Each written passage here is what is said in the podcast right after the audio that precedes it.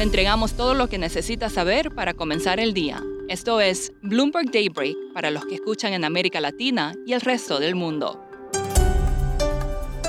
Buenos días y bienvenido a Daybreak en español. Es martes 6 de diciembre de 2022. Soy Eduardo Thompson y estas son las noticias principales. Esta mañana los mercados están mixtos con los futuros en Wall Street planos y las acciones en Europa a la baja. Asia cerró con pérdidas. El mercado parece estar dividido sobre si los datos económicos muestran que la Fed frenará las alzas o si deberá mantener una postura hawkish por más tiempo. A partir de hoy, Pekín suprimirá los requisitos de pruebas de COVID en supermercados, edificios de oficinas y la mayoría de lugares públicos de la capital. Los residentes aún deberán presentar PCR negativo realizado en las últimas 48 horas para entrar a bares, restaurantes y escuelas. En este contexto, los bancos de inversión recomiendan cautela. Analistas de Citigroup dijeron que el repunte en las acciones estuvo marcado por posicionamiento débil, lo que implica poca convicción de los inversionistas. Goldman Sachs dijo que persiste el riesgo de una baja fuerte en los próximos tres meses debido a negativas sorpresas macroeconómicas.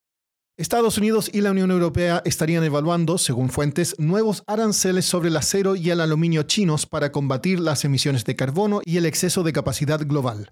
No es probable que se llegue a un acuerdo antes de fines del próximo año.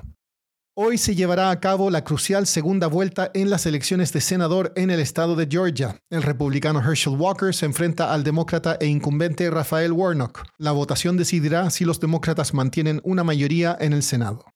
En noticias corporativas, The Wall Street Journal informó que PepsiCo eliminará cientos de puestos de trabajo en Norteamérica. Mercado Libre presentó una denuncia contra Apple en Brasil y México por prácticas monopólicas.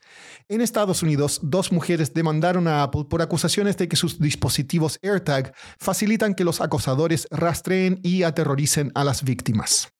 Pasando a América Latina, el Banco Central de Chile informará su decisión de política monetaria esta tarde. Se prevé que reitere que no hay planes para recortes de tasas de interés hasta que la inflación disminuya.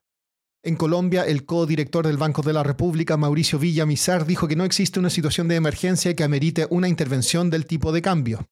La economía de Venezuela crecerá un 20% en 2022, dijo Tarek El Aissimi, vicepresidente para el área económica del país, en declaraciones enviadas por correo electrónico. El congresista republicano de Miami, David Rivera, fue arrestado en Atlanta por cargos de lavado de dinero y representación de un gobierno extranjero sin registrarse. Rivera había firmado un contrato de consultoría de 50 millones de dólares con el gobierno de Venezuela. En México, como mencionamos ayer, Grupo México del magnate Germán Larrea está en conversaciones para comprar Banamex. Fuentes en City también dijeron que podrían considerar una colocación en bolsa de su filial en el país. En Argentina, el país entero está atento hoy a los tribunales donde se juega el futuro de la vicepresidenta Cristina Fernández de Kirchner. Scott Squires, periodista de Bloomberg News en Buenos Aires, ha seguido este tema de cerca y nos explica más. Hoy un corte argentino va a presentar el veredicto y la sentencia de la vicepresidenta Cristina Fernández de Kirchner. Eh, la decisión se produce luego de, que un fiscal federal recomendara 12 años de prisión e inhabilitación para cargos políticos para Kirchner. Ella fue acusada de presuntamente liderar una asociación ilícita entre sus gobiernos anteriores y un magnate de la construcción cuya empresa recibió contratos del gobierno. Scott, ¿qué, se espera para este fallo? El consenso entre la prensa que cubre el tema es que será declarada culpable de fraude, pero es posible que absuelta por encabezar una organización criminal, lo cual es mucho más difícil de probar. Pero independientemente del resultado, es poco probable que Kirchner vaya al cárcel pronto, porque ella tiene un alto nivel de inmunidad en su cargo de vicepresidenta y líder del Senado argentino. Además, es casi seguro que la acusación y o la defensa, o ambos, van a apelar la decisión, un proceso que tardaría meses en ponerse en marcha. Pero la gran pregunta es si veremos grandes movilizaciones de sus apoyadores hoy en caso del veredicto de culpabilidad.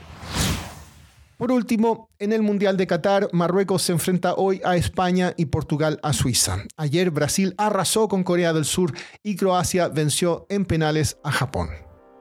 Eso es todo por hoy. Soy Eduardo Thompson. Gracias por escucharnos. Para conocer todas las noticias que necesita para comenzar el día, revise Daybreak en la app Bloomberg Professional, donde puede personalizar las noticias que desee recibir. También puede suscribirse a la versión solo audio en Spotify, Apple Podcasts o la plataforma de su preferencia. Eso es todo por hoy. Escuche de lunes a viernes Bloomberg Daybreak.